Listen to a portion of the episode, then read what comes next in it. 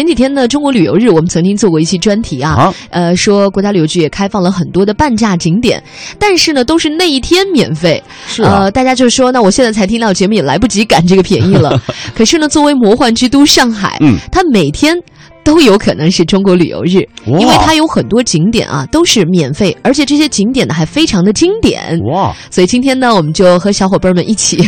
来去上海的这些免费景点去逛一逛吧。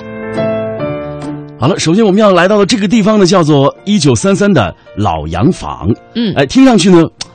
感觉略有点阴森和吓人的这个老建筑啊，哎，摇身一变就成为上海最时髦的场所之一了。哎，你们知道吗？这里有这个餐馆啊，还有花店啊、话剧啊、创意品店铺啊，在这里全部都可以找到。其实。呃，你去上海的时候，你会发现这里真的是有小情小调在里边，嗯哎，有这个吴侬软语在里边，每每看上去总会觉得哎有一丝丝的小资，但是你会发现在整个的这个内核建筑啊，它是以这个混凝土墙体来构成的，有一种浓浓的工业化的一种质感在里边，但是整体的设计呢又是哎交错纵横的，放在现在的眼光来看，哇，也不过时哎，嗯，我觉得现在好像大城市特别流行这样，就是嗯把以前的老建筑重新改造，变成一个时尚的新锐的景点。哦七九你八比，如说，对，像七九八嗯或者上海的新天地都是嗯这样的代表。那么，一九三三老洋房也是这样的一个建筑，嗯它的外部建筑和内部建筑相连的一个桥，这个其实叫廊桥。哦这是一九三三最大的一个建筑特征。那么，但是这个廊桥现在巧妙的改变之后呢，却非常的好看。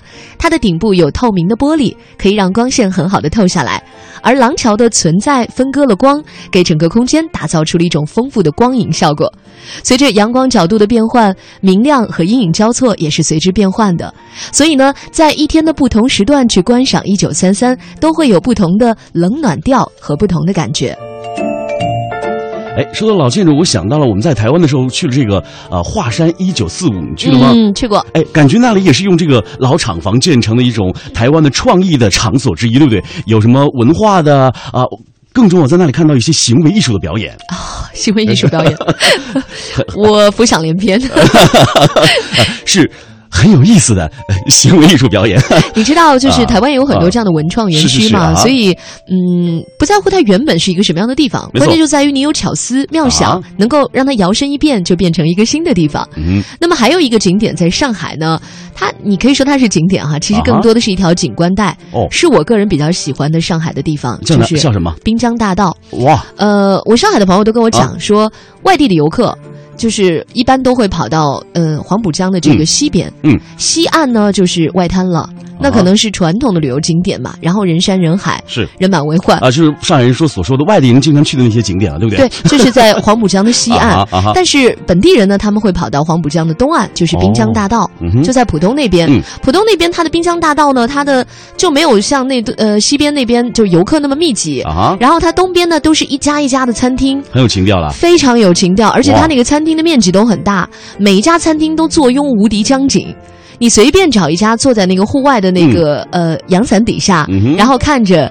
江景，吹着江风，然后随便喝点什么你喜欢的东西，消磨掉一个下午都是非常愉快的。但是我觉得这个时候应该跟最爱的人在一起是最好的，嗯，更恰如其分啊。或者是你啊等在那 里，看你最爱的邂逅人吗有没有可能会 邂出逅吗现。啊请我吃杯许留山的甜品吧。许留山在那边有一个大店，啊哈，那会儿呃，许留山还没有进到北京的时候，嗯哼，就是最早是在香港吃许留山嘛，觉得哇，它的芒果真好吃。后来在滨江大道就吃到了那么家那么大的一家店，啊真的是很过瘾，就风景也好，食物也更好。非常好。哎，我记得我最早一次去上海是在二零一零年的这个世博会的时候，是嗯去采访和报道。说实话啊、那个时候呢，由于工作非常忙，真的没有去这个滨江大道走一走看一看。下回呢，像刘洋所说的，在雪游山里吃一个什么更棒的芒果冰是吗？ 啊对，因为它到晚上的时候也很漂亮，有很多喷水池、有彩灯等 等。知道这时候带上自己的女朋友去更好，尤其是晚上，对不对啊？嗯， 果然是一个单身男青年， 各种想象。那么其实真的是免费的啦，坐地铁二号线在陆家嘴那站下来就走一走就可以了。我们再来说一下下面这个叫少驾楼。 哦，什么意思？少驾楼呢是在上海的闵行东边的那个浦江镇附近，离人民广场是非常远的。我们说人民广场啊可能就觉得有点像天安门广场，但是一个嗯、呃市中心的地标。是是是，但是呢，呃去少驾楼从人民广场要开车要开三十公里。嗯。要再加上上海再堵车的话，起码要一个多小时。哇，所以呢，要不就搭八号线地铁比啊较好，呃，可以很方便的到达离这个古镇最近的一个沈沈渡公路站，